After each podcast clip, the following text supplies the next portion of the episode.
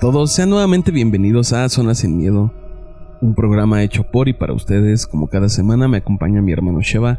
Sheva, ¿cómo estás? Bien, otra vez estamos aquí en, su podcast. Agradecerle a la banda que se sigue sumando semana a semana. Muchas gracias por los likes, por compartir. Y esta semana eh, traigo un audio. Eh, fui al, pueblo de, del que platico todas las, las historias que, que a veces les cuento. Eh, te estuve buscando, de verdad que sí hice, hice mi chamba ya, a pesar de estar de vacaciones, pues anduve preguntando que quién sabía historias, ¿no? Quién me contaba, porque gran parte de las personas, bueno, las, una de las personas que me contaba que era mi bisabuela tiene años que falleció.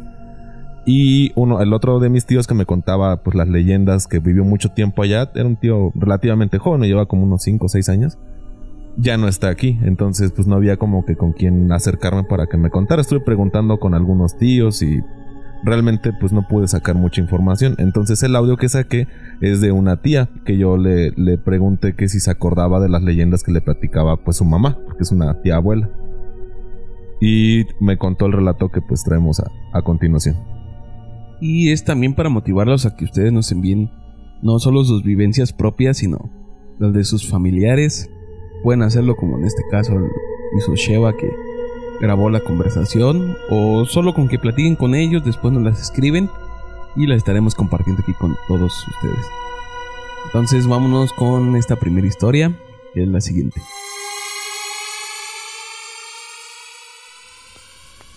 Lo que me impactó fue la historia que me, contó mi mamá de un mentado este Cantuña. Ajá. Cantuña. Ajá, ella nos platicaba así cuando andábamos trabajando así en el campo. Decía, para que no sientan el cansancio les voy a echar este un cuento. Ajá, a ver a mamá, pues empiésele y empezaba mi mamá. Dice, miren, dicen que no sé en qué pueblo, de qué país o de qué región había un hombre que se apellidaba Cantuña y que ese Cantuña era un hombre muy pobre, muy pobrecito y que tenía su mujer y muchos niños. Pero que un día los del pueblo, en el pueblo no había iglesia. Y que entonces los del pueblo lo contrataron para que hiciera el templo, porque él era albañil. Y dice, dice, miren, eh, empieza así, dice, que los del pueblo se reunieron y lo contrataron a él para que hiciera el templo, la iglesia. Dice, pero que él pues era grande su necesidad que se alquilaba por otros lugares donde le pagaban pues para que llevara el alimento a su familia. Y que entonces este, una noche lo mandaron a traer a, la comisaría del pueblo y le dijeron, ¿sabes qué? Pues nosotros te contratamos para que hagas el templo y pues sí vas a trabajar, pero por ratos o por un día, por dos. Y todos los demás, pues ahí la iglesia no avanza, está en el mismo, apenas si tumbaste los cimientos o los estás armando. ¿Cómo es eso? Ajá. Y que ya salieron muy noche de la reunión que tuvieron en, la comisaría. Y que entonces este se le apareció el diablo. Se le apareció el diablo y que le dijo, en gran problema te has metido, Cantuña. Dice, pero mira, dice, si quieres hacemos un trato. Ajá. Y entonces, este, no, dice amigo, yo no hago tratos contigo. Sí, dice, mira, te va a ir bien. Dice, no, dice, yo no, no, no te pido que trabajes conmigo, simplemente me vas a dar tu vida, la de tu mujer y la de tus hijos. Ese va a ser el pago. Pero yo, dice, en un día, en una noche, dice, hago el, el templo. Ajá. Y pues vete a saber qué tanto le fue diciendo al hombre ese, que total que lo convenció. Y entonces dijo, dijo este, Cantuña, dice, mira, voy a hacer trato contigo, pero solo voy a poner una condición. De que cuando a las 5 de la mañana que cante el gallo, ya el, templo va a estar terminado, porque tú dices que tú lo terminas en, en una noche. Y que cante el gallo, tú ya terminaste. Sale, dice que le dijo el diablo, sí. Así sí, dice el entro. Y entonces el, diablo aceptó. Y Cantuña, pues, ay, que el diablo que ni por muy diablo que sea, que va a ser el templo. Pero que sí, que Cantuña se fue y se paró para ver cómo iba a empezar a trabajar el diablo. Y dice que para pronto aparecieron hartos duendes, hartos duendes, pues diablitos, digo yo y que empezaron a carrear piedra y haciendo lodo y mezcla y todas las cosas. En total, estaba hecho el, el, templo y que ya solamente una piedra faltaba de poner, una, una sola piedra, y que canta el gallo. Ajá, y que el duende que llevaba cargando la piedra ahí la dejó tirada, ya no la alcanzó a poner donde, donde iba. Y que eso fue lo que salvó a Cantuña de que ya no fueron, pero ya Cantuña no le entregó la a su familia ni, ni ya no le entregó porque el diablo no cumplió porque dejaron esa piedra ahí tirada sin poner. Entonces ahí se rompió el contrato que ya se habían hecho. Y que este que sí, que la gente se quedó admirada cuando amaneció, que vieron que el templo ya está con torres, con campanas, ya estaba hecho el templo y que le decían a Cantuña, bueno, ¿y cómo lo hiciste? No, dice, pues ya la hice, ustedes querían el templo, ya está el templo hecho. Ajá, y yo decía, yo, pero ¿cómo es posible? Entonces pasaron los años y yo siempre se me grabó eso. Y ya ahora que me fui a Estados Unidos, estaba yo en una, en una estética que me estaban haciendo un mm. pelo y vi unos periódicos ahí. Ajá, y le digo a la muchacha que me estaba cortando el pelo, le digo, este, en lo que me eh, cortas, le digo, voy a ver este, voy a ver, le digo, este periódico. Sí, dice, ay, hay más revistas, si quiere usted, a ver, ya que me arrima al montón. Y que lo empiezo a ver. Ajá. Y ahí decía, el, así en una página decía, este, la, el templo que hizo Cantuña. El templo que hizo Cantuña. Y ahí está, ahí está la catedral. Ahí está la iglesia. Ajá, y yo le digo a la muchacha, oiga, ¿y esto es real? Y, me, dice la, muchacha, sí, dice, e, ese, ese templo, esa, esa, esa iglesia, dice, existe. Y sí, dice, la hizo un señor, dice, de apellido Cantuña. Ahí está, dice, el retablo en la entrada de la iglesia. y ya que veo bien el periódico así abajo, y ahí decía la leyenda, exactamente como mi mamá nos la había contado. Ahí decía la leyenda y, esa, esa catedral existe hasta esta fecha y está en Quito, Ecuador. Y bueno, pues como, como ya lo oyeron, eh, de hecho en, en, el audio pues también tanto yo me sorprendo con que la leyenda pues no era leyenda, ¿no? Si es... O sea, bueno, la leyenda del lugar sí existe como tal el lugar y dentro de la iglesia existe la placa donde relatan la, historia que contaba mi bisabuela. Y lo curioso, lo que nos llamó la atención es que pues esa leyenda venía de, de Ecuador, de Quito.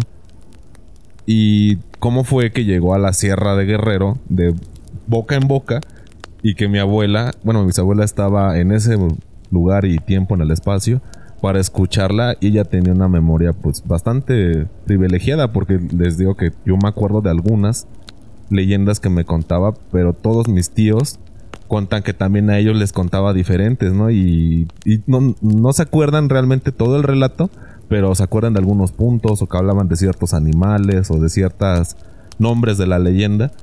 Y pusieran, yo calculo que como unas 20 lo que nos llegó a contar así con los que he podido platicar respecto a esto. Y, y bueno, enfocándonos al, relato que nos platica mi tía, eh, ¿crees o harías un pacto de esa, de esa magnitud, güey? Eh, primero que nada, sí, igual a mí me llama mucho la atención en cómo tu abuela llegó a conocer esta historia, ¿no? Sí. Ahora es mucho más fácil porque la distribución por internet pues, es en tiempo real prácticamente, entonces estas historias que nosotros estamos contando sabemos que han llegado hasta otros países de Europa. Nosotros podemos ver en las estadísticas en qué países nos escuchan. Y hemos visto que nos escuchan en países de Europa. Entonces, no nos sorprende ahora que una leyenda local de algún pueblo de aquí la escuchen, no sé, en Bélgica, Yugoslavia, cualquier país de allá. Y la conozcan porque pues ahora la distribución es distinta. Pero estamos hablando que estas leyendas que sabía tu abuela pues no era fácil que llegaran hasta acá. O sea, sí es sorprendente la forma en que viaja la información de repente y más en esos tiempos.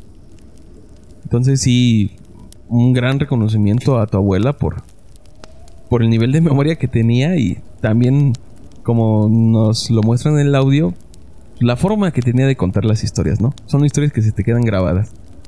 No, no toda la gente tiene esa facilidad de contarte historias y que te sumergen en ellas y se te queden para siempre. Y tu abuela tenía este gran don de contar las historias y que al día de hoy tú las sigas replicando. Sí, de hecho hay una parte, bueno, eh, eh, tuvimos que cortar porque hay partes que se salen un poco de, como que de, de este contexto del podcast. Pero también me comentaba que mi abuela conocía palabras de otras regiones, o sea, de otros países. Y palabras muy específicas. Y dice, pues también yo no sé en qué momento. Porque lo he comentado. Que hay veces que yo platicando con ella, ella me hablaba lo que a ella le llamaba el mexicano. Que dice mi, una de mis tías que posiblemente sea mixteco. Entonces yo pues, estaba escuchando la plática y de repente me se ponía a hablar con muchas X. O sea, dentro de su pronunciación era mucha X. Y yo le decía, abuela, es que pues ya no la entendí. Ya nada más se reía y me decía, ay, hijo, perdón, es que no sabes hablar mexicano. ¿Dónde me quedé? Y ya le dice, no, pues no sé qué pasó esto, ¿no? Órale. Ya retomaba la historia. Entonces me sorprende que a pesar de conocer ella, pues su, su lengua nativa, hablaba bien el español y conocía otras palabras igual en español, pero que eran de otras regiones. Entonces, bueno, pues punto y aparte que sí, fue una persona pues bastante, como dices, tenía el don de, de la narración, ¿no? Que no todos cuando te cuentan una historia o un chiste, te, te sumerge dentro de la, de la narrativa del mismo. Y pues ella sí lo tenía. Pero retomando, ¿tú harías un pacto como se menciona en el relato, güey? Para hacer ese... lo que sea. Mm, yo creo que no. O sea, yo personalmente pues, no, no estaría dispuesto a, a ceder nada para algo así. Eh, no me acuerdo dónde leí que generalmente estos pactos son con demonios. Sí. Los demonios tienen mucha sabiduría. Entonces muchas veces los mortales, los humanos como somos nosotros, recurrimos a este tipo de entes para hacer pactos para ciertas cosas. Hay como que demonios, digámoslo como para cada materia, ¿no? Hay demonios que dominan las matemáticas, eh, otras ciencias. Entonces si tú quieres aprender de eso, hay libros de demonología donde te especifican qué demonio domina esa rama y cómo lo puedes invocar. Ya con él haces el pacto, haces el trato y vas a dominar esa materia pues a la perfección, ¿no? Creo que parte de esto es la arquitectura. La arquitectura es una de esas ramas en que los demonios son expertos y te pueden decir, te pueden enseñar todo lo que saben para que tú puedas construir lo que tú quieres. Ahora aquí el, detalle está en... Tú a lo mejor haces un pacto con un demonio, pero para construir una iglesia. Entonces es como que un conflicto, ¿no? Sí. Porque sabes que estoy entregando mi alma para construir algo que pueda salvar mi alma. Ahí qué pasa. Está muy interesante todo este tema. Pero yo la verdad no, no haría un pacto de estos.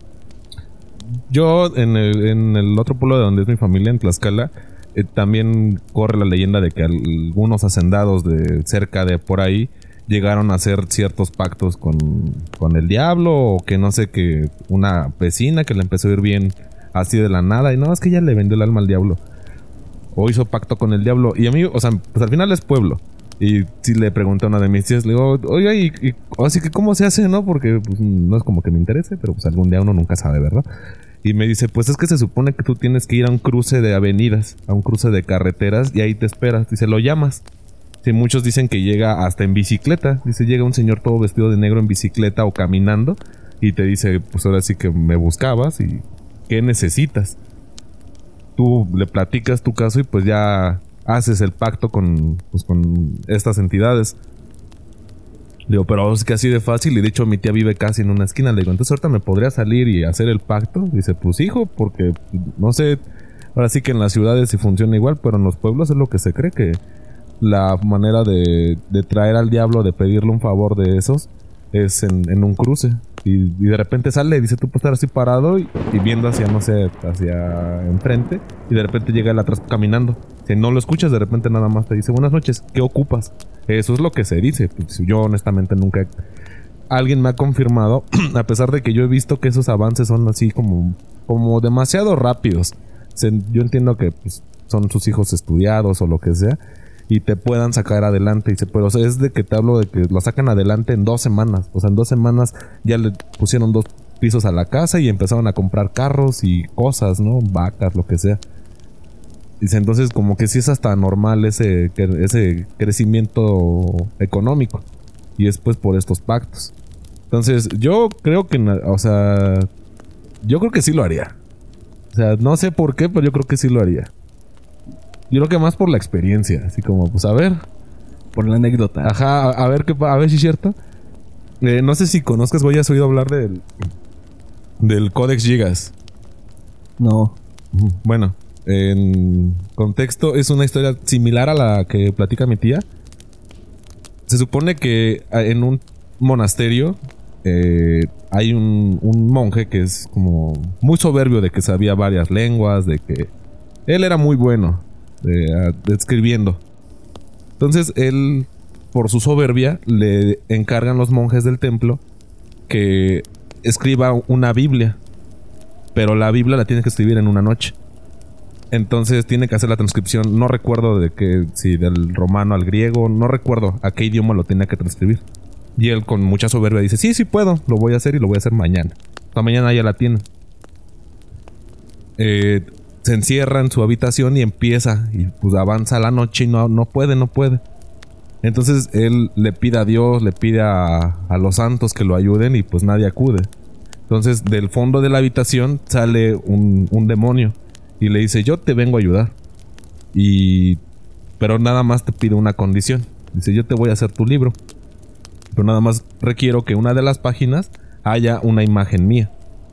Y él, por la desesperación que ya casi era el alba, le dice, pues, pues sí, no, ahora sí que si lo puedes hacer, por eh, realizan el libro. El libro existe. De hecho, también dicen que el libro está maldito porque creo que me parece que es de los años 1400, 1300. Todos los reyes, todas las personas que han tenido el libro han fallecido y sus casas o su, su legado se ha perdido por guerras, por conflictos internos de la familia y ese libro ahorita está en un museo, me parece que en Bélgica o en Austria. Y la página más desgastada es la de un demonio, o sea, es un dibujo de un demonio. Lo curioso es que este libro mide como un metro sesenta, es un, es un librote. Y no nada más tiene la Biblia transcrita a un idioma, lo tiene me parece que en tres. Tiene tratados de, de medicina, tiene creo que también de matemáticas. O sea, es un libro demasiado grande y la, letra, para que se den una idea, es de 2.5 centímetros. Lo, han estudiado con carbono 14, con grafólogos, y dicen que la persona que escribió el libro, nada más, o sea, fue una persona, no fueron varias personas trabajando dentro del libro, que fue una sola mano por la, la presión y todo. Pero lo curioso es que todas las páginas tienen acabados, pues, lo que le llaman garigoleados, góticos, o sea, están dibujadas muy bonito cada página y la letra es uniforme. Dice, haciendo cuenta se supone que ese libro se podía haber hecho en 60 años. Pero la persona que haya escrito el libro, que nada más haya sido una sola persona y en 60 años de su vida transcribir todo lo que tiene el libro, llega un momento en el que la mano se te atrofia, porque me parece que creo que eran como 15 horas diarias de estar escribiendo durante 60 años para poder hacer lo que el libro tiene. Si llega un momento donde la mano se te atrofia, dice, y la, y la letra así como inicia, así termina y es completamente uniforme dentro de que sea leyenda o no, es lo que se cuenta de ese libro. Y fue un pacto, pues, pues muy, bueno, que está físicamente lo que, lo que se cuenta de, esa leyenda, igual que la de la iglesia que nos comentó mi, mi tía. Pues, ¿qué te parece si les dejamos imágenes del libro en nuestro Facebook? Por si quieren saber realmente de lo que está hablando Sheva. Les vamos a dejar las imágenes del libro en nuestro Facebook. Y también de la iglesia, ves que ya la encontramos. Y... Ah, sí. Les vamos a dejar esas imágenes, tanto de la iglesia como del libro, para que vayan a nuestro Facebook y se den una idea del, de la magnitud de lo que estamos hablando. Entonces síganos ahí, estamos como la zona sin miedo. Ahí vamos a postear las imágenes. Enseguida de que se postee esto, vamos a postear también las imágenes para que las vean y las compartan. Y pues vamos a cerrar este, este relato. Vamos con el siguiente, que es anónimo. Esta historia me sucedió hace cuatro años aproximadamente. En ese entonces, yo salía con un chico, el cual al llevar poco tiempo de ser novios, me invitó a su casa que conociera a su familia, lo cual se me hizo un poco precipitado, pero acepté. Recuerdo que era en estas fechas de noviembre, ya que se comenzaba a sentir el frío. Llegamos a su casa y estaban sus hermanas. Su mamá llegó un poco después. Y observé que la señora traía una bolsa negra de plástico. Me saludó y me pidió que le disculpara por no estar cuando habíamos llegado, pero que se había tardado porque había ido por mi regalo. A mí me pareció un poco extraño, y al parecer ella notó mi cara y me dijo, Ay, es que me emocioné porque mi hijo nunca había traído a nadie a la casa. Entonces, te compré esta muñeca. Solo que le pusieron el cabello, y como no me la habían entregado, fui por ella de una vez. Yo me sorprendí aún más, pero para no ser grosera, le di las gracias. Llegué a mi casa y coloqué a la muñeca en un mueble donde tenía mi televisión. Ese mueble daba justo al pie de mi cama. En varias ocasiones me despertaba sin motivo alguno y lo primero que veía era la muñeca. Sentí esa extraña sensación de que me estaba observando mientras dormía. Cabe mencionar que la muñeca era de las que tenían el cuerpo de trapo, pero un poco gordita. La mayoría de estas traía un vestido de cuadros rojos con negro, tipo de secundaria. La cara era de porcelana y el cabello era rubio, chino, como el de cualquier otra muñeca. Yo no le tomé importancia. El tiempo pasó y comenzaron a suceder cosas extrañas en mi casa. Estando yo sola, en la cocina se escuchaba que aventaban fichas, o el rallador del queso lo aventaban desde la cocina hasta la sala. Así como también se caían las cosas de manera muy extraña, pero yo seguía sin prestarle mucha atención. Hasta que las cosas comenzaron a pasar los límites, y mi familia comenzó a notarlo también. Mi papá, que es muy escéptico, esa noche nos sorprendió, pues nos contó por la tarde estaba comiéndose unas tostadas y viendo la televisión. Sintió que algo aventó su mano, haciendo que se le cayeran las tostadas en la cara. Se sentía un ambiente muy tenso en la casa, como si alguien te observara todo el tiempo. Era muy incómodo. Así siguieron pasando cosas extrañas en la casa, hasta llegar al punto en que mi hermano y yo nos dormíamos juntos con el foco prendido. Un día estaba yo viendo la televisión cuando sentí que alguien me golpeó en la cabeza. No me pude mover del miedo. Solo le grité a mi mamá y fue cuando decidimos tirar a la muñeca. Mi papá se la llevó en el carro y ya no quise preguntar qué hizo con ella. Después, bendijeron la casa y se calmaron las cosas. Nunca supe dónde compraron la muñeca y ese motivo tan raro de regalármela. Desde ese día pienso en que es verdad que los juguetes pueden guardar espíritus. De entrada agradecer a la persona que nos compartió su relato. Eh, tú, bueno, no sé si alguna vez has visto ese tipo de muñecas que cuando las ves sí te sientes como que te están observando, que todo el tiempo te están vigilando y yo creo que es como que un poco tenebroso, ¿no? Tan solo el hecho de que le regalaran la, la muñeca así nada más por una, pues, cortesía, ¿no? Por el gusto de que haya llevado a, a una novia a la casa. Pero creo que sí es un poco raro. O sea, no, no encuentro yo el motivo para darle una muñeca a una mujer que ya no es una niña. O sea, entiendo el detalle, pero creo que sí es algo incómodo, tan solo de recibirlo. Ahora, la muñeca pues se manifestaba de alguna manera o traía estas energías o, notaron esto a partir de que llevó la muñeca a la casa. No sé, ¿tú, tú qué opinas? Sí, eh, yo tengo una prima la cual coleccionaba muñecas. Mi tío le traía muñecas de cuando iba a sus viajes. Entonces tiene muñecas de distintos países. Y en su cuarto las tiene todas en un solo mueble, que es como en forma de casa. Y ahí las tiene todas colgadas. Y cuando yo me llegué a quedar en algunas ocasiones en su cuarto, sí me sentí observado. Eran muñecas con los detalles faciales muy marcados. Eran muy realistas estas muñecas. Y llegaba un momento en la noche en que sí te despertabas y lo primero que, como dice esta chica, veías eran todos esos ojos mirándote. Sí. A mí me pasaba muy casi siempre. Fueron como cuatro ocasiones que me quedé en su cuarto. Que me despertaba en la noche y lo primero que veía eran las muñecas porque sí me sentía observado. No, que yo sepa, no, nunca ha habido nada así como paranormal o algo extraño en, en esta casa. Pero igual y es, no sé, el hecho de que estén ahí. O sea, no, no necesariamente tienen que tener algo malo o estar cargadas con algún espíritu como para que te puedas despertar y voltearlas a ver. A lo mejor es mera casualidad de que te despiertes y lo primero que veas son las muñecas. O a lo mejor, no sé, como que te mentalizas o te sugestionas porque antes de dormir las volteas a ver porque para mí era pues, algo extraño ver tantas muñecas juntas y te digo, las facciones de su rostro eran muy marcadas, entonces como que sí se me quedaba la imagen de las muñecas antes de ir a dormir. Y cuando me despertaba en la noche, lo primero que veía pues eran estas y sí me causaba como que un poco de miedo. Nunca pasó nada más allá. Así como nos lo cuenta esta chica que ya empezaron a presentarse otros fenómenos. En esta casa no. Nada más era de que volteabas, veías las muñecas y te girabas.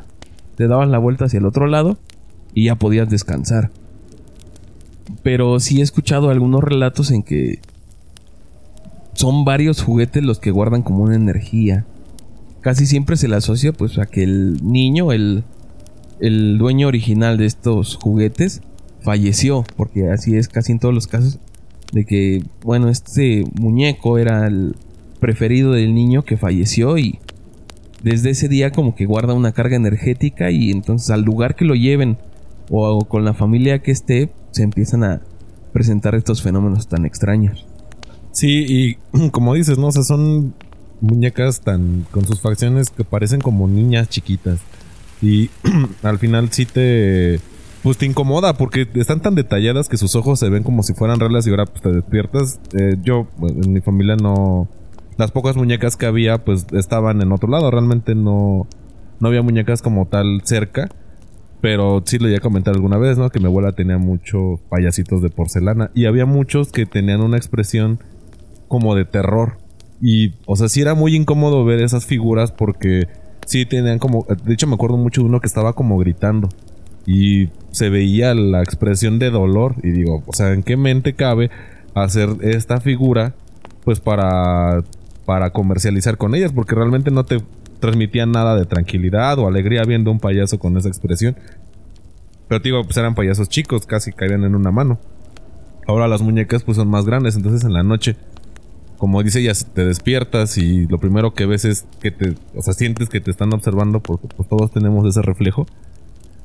Te despiertas y, la tienes fija, pues sí te, te sacas de onda, ¿no? Y sumándole que en su casa no nada más a ella, sino varias situaciones se fueron dando que llegó un momento en el que ya atando cabos fue a partir de que recibió este regalo. Y tal vez no fue un regalo con mala fe, pero tal vez la familia del chico este, no sé si, si todavía siga ella con este, este chico, pero tal vez la familia sí, pues no sé, no sé si te ha pasado que alguna vez que entras a algún lugar, alguna casa, y sientes como está muy pesada la, la vibra, como que hay muchos problemas o o la casa no te da un buen aspecto de como de confort y si te sientes como incómodo inquieto estando en lugares así, tal vez ella digo, no, no nos lo detalla, pero la, la casa de, este chico así era. Entonces, de cierta manera, al darle esta prenda de lo, que era la muñeca, se cargó con la energía tanto de la mamá como del, del hogar. No, no sé, o, o igual, tal vez era ella algo que ya traía que se manifestó a través, o sea, fue el medio, la, muñeca, no fue tanto el hecho de que le hayan hecho un trabajo o, se lo dieran de mala fe. Sí, no podemos dar por hecho que la mamá de su novio le regaló esta muñeca con la intención de causarle un mal, ¿no? A lo mejor sí la señora lo hizo con la mejor intención de darle un presente a la novia de su hijo. Y no sé, a lo mejor consiguió esta muñeca de segunda mano en algún bazar, en alguna venta de garage, algo por el estilo. Le gustó, dijo, es un buen presente para la novia de mi hijo que, que me va a presentar y se lo doy, ¿no? O sea, sabemos que al menos es muy del mexicano siempre que vas a una casa que te regalen algo o que te reciban pues con la mejor intención. Entonces yo siento que pues, a lo mejor la intención de la señora no era un casarle algún mal, sino darle algún presente sencillo a esta chica y hasta ahí. Pero lo que tal vez no sabía esta señora es que la muñeca traía una carga energética muy pesada. O por el contrario, si en realidad la señora sabía que esta muñeca tenía algo y se la quiso regalar para deshacerse de esta entidad, pues sí es como que una malobra, ¿no? Afortunadamente la chica que nos envió el relato pudo deshacerse de ella y no pasó a más. Porque también luego es un problema eso, que, que no es cualquier cosa decirme voy a deshacer de la muñeca, voy, la tiro y todo termina ahí. Han pasado, bueno, yo he escuchado varios relatos en que tienen algún, no un muñeco en específico, sino algún objeto que tiene una carga negativa, tratan de deshacerse de él y no pueden. Por alguna u otra razón, este objeto siempre regresa a la casa. Eh, ahorita el más pronto que me viene a la mente fue con una tabla de la Ouija. Que la familia, en su tiempo libre, así como, como para pasar rato entre ellos, jugaban a la Ouija todo el tiempo pero llegó un momento en que esto se les salió de las manos y estaban pasando cosas muy extrañas. Entonces decidieron deshacerse de la Ouija porque sabían que eh, esto era lo que hacía que sucedieran estos fenómenos en su casa. Entonces el padre de familia tomó la Ouija, se la llevó, no sé a qué otro estado fue a tirarla, regresaron a la casa, les tocaron la puerta y cuando fueron a abrir no había nadie, solo estaba la tabla en la entrada otra vez. Entonces la familia no podía deshacerse de ella. En el relato dicen que la quemaron, la trataron de triturar y todo y nunca le pasaba nada. Que siempre sobrevivía.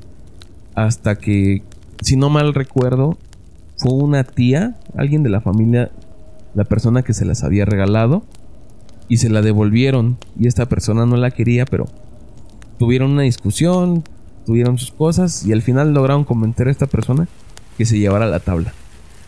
Y fue solo así como por voluntad propia, como dársela en la mano a la otra persona, como pasándole la responsabilidad que lograron deshacerse de la tabla y ya fue que su vida no fue la misma porque dice que los fenómenos seguían pasando ya no con tanta fuerza, pero ya no era digamos el infierno que estaban viviendo anteriormente.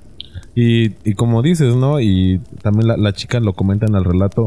No nada más deshaciéndote del objeto se pierden ya las energías que ya dejó, pues por así decirlo, contaminado el, lugar. Y hay veces que tienes que recurrir pues a, bendecir la, la casa con agua bendita en el mejor de los casos. Pero hay veces que tienes que traer un padre o de plano la energía o la fuerza no se quiere salir, no se quiere ir.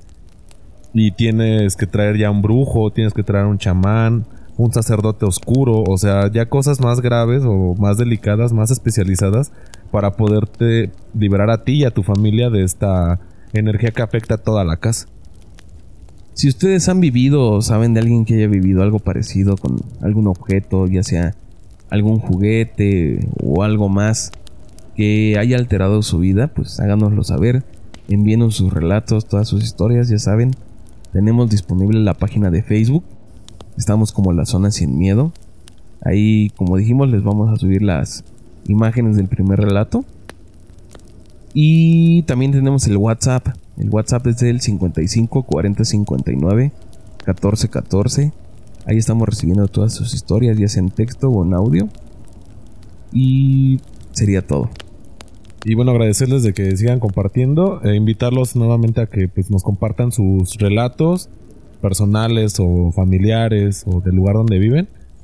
Y este, bueno, pues nos vemos la siguiente semana aquí. Gracias. Ya saben, cada martes tenemos un episodio nuevo. Nos escuchamos la siguiente semana.